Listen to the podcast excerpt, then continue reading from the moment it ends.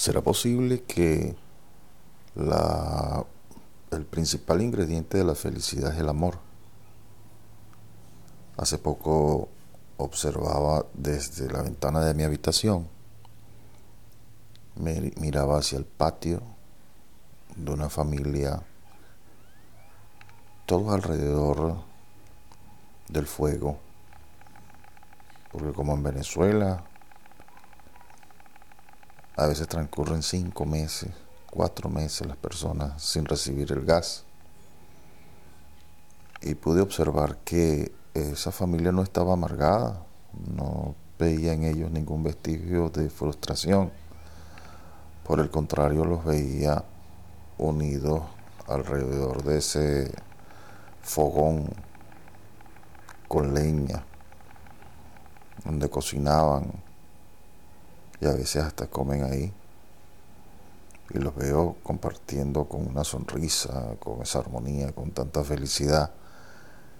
Y por otro lado, en el patio de otra casa, se oyen los gritos, la algarabía de, de los niños.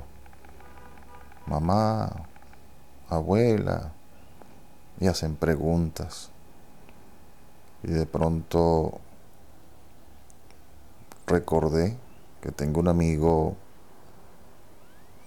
que mal que bien tiene sus cosas y siempre lo escucho quejarse, que si no la gasolina, que si el gas, que si la electricidad, que no puede trabajar, etcétera, etcétera.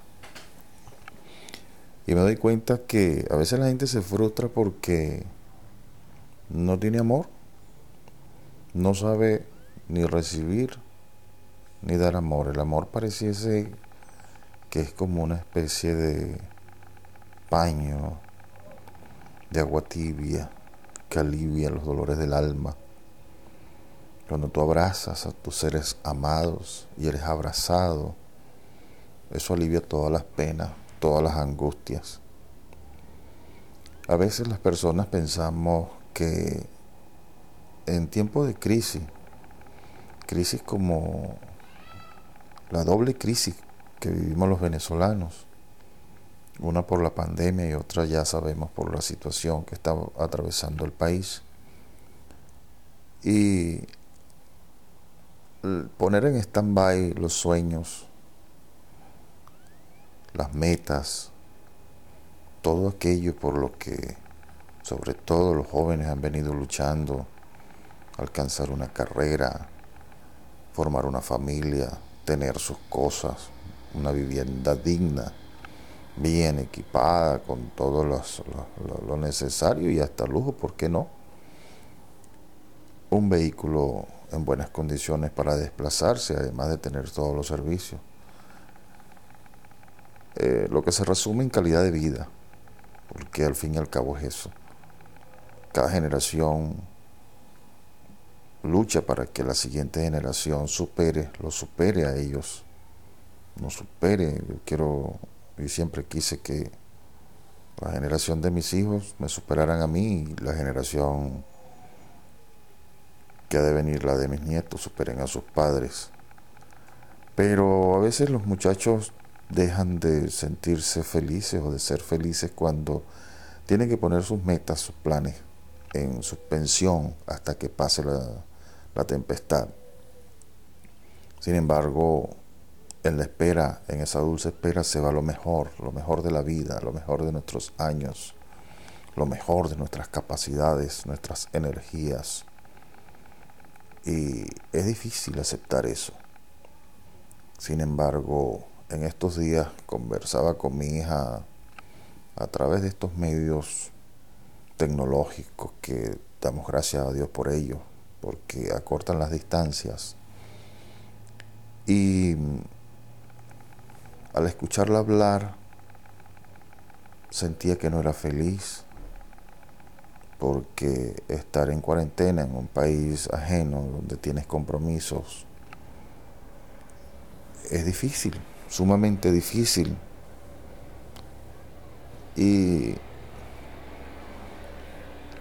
me daba cuenta que mucha gente pierde la fe, pierde las esperanzas, pierde las ganas de vivir, pierde la alegría, esperando, esperando ese, ese día que no sabe cuándo será, cuándo llegará.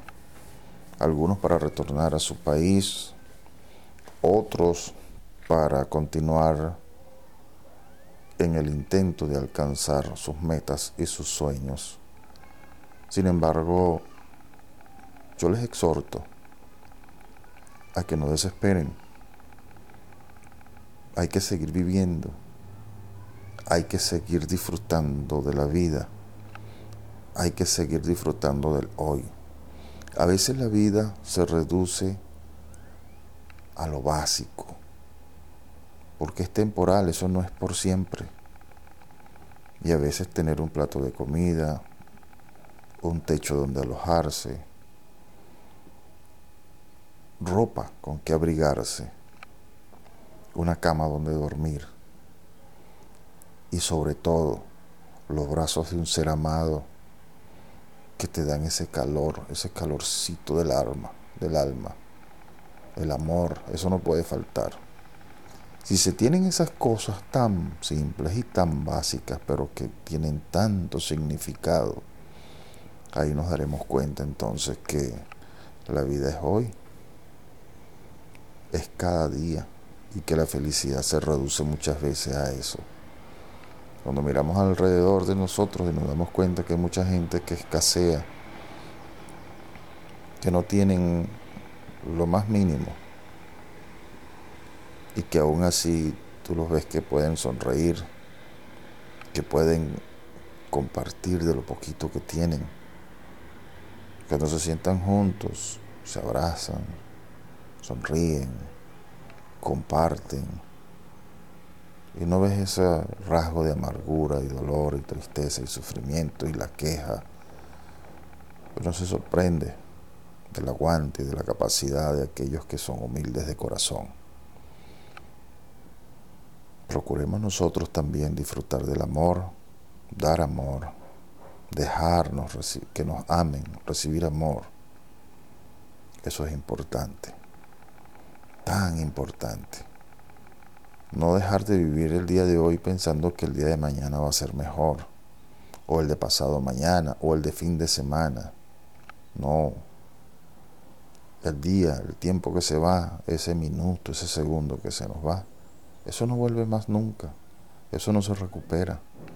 Por lo tanto, vive con intensidad cada día, cada instante. Respira, disfruta de la luz del sol, de la lluvia, del viento, del canto de los pájaros, de la presencia de tus seres amados, tus hijos, tus padres, tus hermanos, tus amigos, tus nietos, tus sobrinos. Abrázalos. Sigue disfrutando, sigue viviendo y ten paciencia que todo esto va a pasar pero mientras tanto procura ser feliz.